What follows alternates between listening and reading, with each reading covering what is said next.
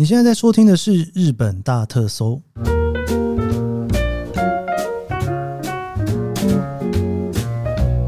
欢迎收听日本大特搜，我是 Keith 研究生。今天是二零二三年令和五年的六月五号，星期一。上个周末啊，这个算是台风天吗？我有点不是很确定这是什么样子的天气诶，但是真的是蛮差的啦吼。我原本啊是打算礼拜五、礼拜六、礼拜天去找个地方出去走走吼。那那个时候本来的首选呢是想要去八丈岛，不知道大家知不知道这个地方？这个八丈岛算是东京的外岛吗？就说从东京的羽田机场哦，坐飞机大概一个小时可以到的一个小外岛去。我一直都很想去这个地方，但是一直都没有机会去。然后我就一直在想说，哎，好像可以去一下哈，因为很久没有离开东京了。哎，不对了，去八丈岛也还是算在东京，不过这个应该是完全没有东京的感觉才是。结果呢，在礼拜四的时候，非常的确定，礼拜五到礼拜天的飞机是不飞的哦，所以我就想说，那换个地方去好了。所以后来呢，我就临时决定要去京都哦。这个大家如果有刷我的线动的话，应该会看到。你知道，就是我只要人出去旅游，基本上线动会刷的比较勤劳一点点啦。那上个周末，基本上我就是在京都度过的哦，三天两夜也是蛮临时的啦。就是礼拜四的时候才决定哦。有人说我坐这个车，把那个飞机当区间车在坐，的确是，的确是。这个稍微提一下下好了哦，这个可能大家不太知道哦。就是说我自己是有在玩 ANA 的里程啦哦，那这件事情我想应该所有人都知道。那 ANA 的里程呢，每一个礼拜都会有特价票，就是用里程去换的，一趟只要三千里，然后来回六千里哦，非常划算啦。如果你有在玩里程的话，你应该可能会知道，这其实是一个蛮划算的一个数字。所以有的时候，我如果说周末想要出去走走的时候，哈，我大概就会看一下这周大概特价哪里，我就。就从那里面挑一个地方去，那这也是为什么我原本想要去八丈岛的一个原因。那后来没有要去八丈岛，我就想说去京都走走吧，因为也蛮久没去的。我上一次去京都已经是去年的六月，你知道去年六月的时候啊，疫情还没有开放，所以那个时候去的京都啊，不知道怎么说哎，人非常非常的少。我应该有在脸书上面跟大家分享过。我那个时候去清水寺，我以前去清水寺的时候，觉得清水寺是一个非常大的地方哦。就是呢，你要好好的走一圈清水寺呢，大概会走大概一个小时左右吧。哦，跑不掉哦，因为人也非常多，你就跟着里面的人一直走，一直走哦，这边看看，那边看看，然后拍拍照。我去年六月去的时候啊，整个清水寺的观光客可能不到二十个人哦，然后我才发现。其实走完清水寺只需要十分钟的时间呢，真的是让我非常的惊讶哇！这个现在回想起来，那个时候没有在京都多待几天，好好的去享受一下。我这一次去的时候，京都已经基本上是到处都是人了啦。但是这个人不知道为什么，我觉得还算是可以接受的人数诶，这个算是我的那个忍受度特别高吗？我觉得还可以啦，没有那么夸张啦哦。跟去年比起来，当然是不能比。去年真的太舒服了。但是如果回想起二零一九年之前的状况，我觉得好像还行啦哈。那毕竟现在这个季节算是比较淡的旅游淡季哦。这个没有樱花，没有枫叶哦，也没有花火大会，而且现在还不算热哈。再过一两个月就算热了哈。好了，关于京都的部分哦，你应该会陆陆续续的看到我在脸书上面放照片，然后我也会在接下来的几个礼拜哦。把我这一次去京都的一些行程啊、旅游啦，哈，跟看到的一些东西，在接下来的节目跟大家分享哦。那今天呢，我想要跟大家来聊吃的。其实我在日本大特的时候一直都没有聊吃的，也不能这么说。那个冰淇淋其实也算是吃的哈。很多人都一直问我说，什么时候才要开始聊吃的哈？那我一直没有聊的原因，是因为呢，大家知道我在聊这些东西的时候，会有一个。还蛮奇怪的洁癖哈，就是说我会希望先有一集聊一个比较大的现象或者是比较广的事情，那接下来再去聊小的哦，这样子可以让大家在听的时候，你如果一集一集听，你不会觉得有点诶，忽然跑出一个东西来的那种感觉哈。所以今天算是我第一次认真的来聊日本的食物这件事情，所以我也想要好好的聊一下日本人到底吃哪些食物哈。我今天聊的呢，一样是博报堂生活综合研究所的一份调查报告哦。他在过去这三十年当中啊，都一直有做问卷调查，调查日本人平常吃的食物的前十名哈。那这个前十名呢，其实在过去这三十年之间啊，有非常大的改变哦。有一些食物是屹立不摇，但是有一些食物啊，三十年前大家很爱吃，现在已经不爱吃了哈。我们今天就来聊聊日本人喜欢吃的食物 Top Ten。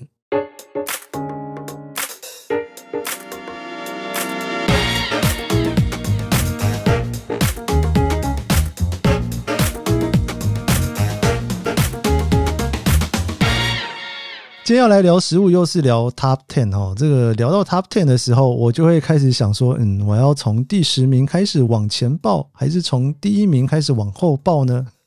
这个每一次都会去烦恼这个问题哈。我们从第一名开始往后聊好了。那这份报告就是从一九九二年、二零零二年、二零一二年跟二零二二年，也就是去年哈。这个三十年间啊，大家喜欢吃的食物有什么样子的变化？哦，如果我从第十名开始倒数的话，我觉得会比较难讨论这个三十年之间的变化，所以我决定从第一名开始往后聊。好，前三名哈，我直接给大家猜前三名是什么？我不知道怎么猜，大家也没有办法回我话，是不是？对，我这也不是直播哈，前三名呢？我讲出来，你一定会觉得，嗯，对，就是这个前三名。我自己觉得，台湾人来日本吃日本料理的前三名，应该也就是这三个，应该是没有意外才对。好，我直接先讲第一名。这个第一名啊，从一九九二年、二零零二年、二零一二年、二零二二年这三十年间，一直都是第一名。好，不卖关子了，就是寿司哈。哇，这个讲到寿司啊，大家有没有觉得非常的熟悉呢？说真的，我在台湾是几乎不吃寿司的。这个有点牵扯到我大学来日本啊，哦，因为大学来日本念书嘛。那开始念书之后呢，才真正开始自己吃饭。应该是说，高中之前跟家人一起用餐的频率其实是比较高的。而且如果要去餐厅吃饭，或者是吃比较好的料理的话，哦，自己一个人吃的几率其实蛮低的啦。高中之前也不太会去跟同学一起去吃很贵的东西，所以第一次自己跟朋友或者是自己一个人去比较好的餐厅吃饭，就是大学之后了哦。那大学来日本，所以寿司呢就开始偶尔会吃啦，其实也没有很常吃。我自己对于寿司没有这么大的爱好，诶，不知道为什么，好像真的还好哦，就是好吃，但是我不会是把它放在第一名了哦，应该这样讲哦。但是那个时候啊，要在台湾吃日本的寿司啊，总觉得跟日本的寿司那 even close，就是很不像哦。所以我在台湾基本上是不吃寿司的，要吃一定会在日本吃哦。那还有一件有趣的事情就是呢，我在美国的时候哈，会去吃那个 California Roll 哈，那个严格来讲也不算寿司哈，那算是美式的和食吧。那时候我就听很多在美国的朋友说，你看这个在日本。没有人在吃这个，美国大家都在吃这个加州卷 （California Roll）。结果你知道我吃了之后发现，嘿，还蛮好吃的，我自己还蛮喜欢的哈。我反而喜欢吃那种美式的日本菜的那种加州卷，胜过于原本日本的寿司。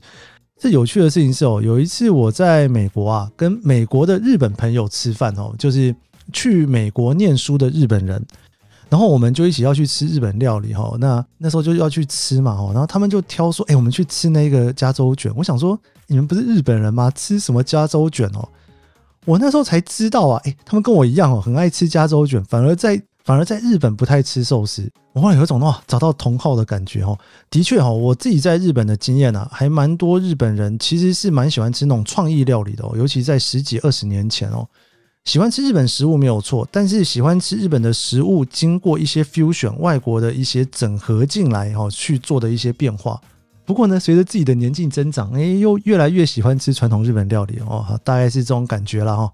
寿司这个永远的第一名哈，那第二名是谁呢？第二名其实是烧肉哈，这个烧肉第二名，我想大家应该是不太意外才是哈。我自己也是非常喜欢啦，尤其那个日本烧肉的那个感觉真的是不太一样。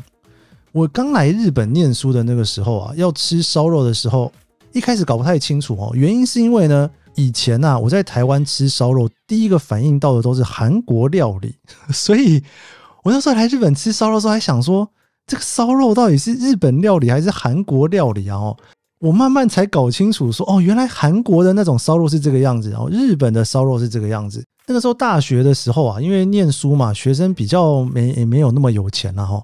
每一次期末考完之后，大家的聚会就是去吃烧肉哦，就是一定要好好的去吃一次烧肉，吃到饱来犒赏自己一下。哇，这个好怀念的感觉啊！搞得我现在还是很喜欢吃烧肉。这个不管是烧肉吃到饱，还是去吃单点的烧肉哦，这个都还蛮喜欢的。不知道大家来日本玩的时候，是不是也一定会？把烧肉放进你的选项当中呢？那这个烧肉呢，在三十年前呢是第三名哦。那二零零二年、二零一二年其实都是第二名。我想大家应该会好奇，那原本的第二名跑到哪里去了呢？哦，三十年前的第二名呢其实是生鱼片哦。那生鱼片呢是一个一路下滑的状态。二十年前到了第三名，二零一二年的时候到了第五名啊。那在二零二二年的时候呢，掉到了第六名哦。寿司稳坐宝座在第一名，但是拿掉了寿司底下的饭，只剩下上面的生鱼片的时候，它却是从第二名开始一路的往下滑，真的是个蛮有趣的现象哦。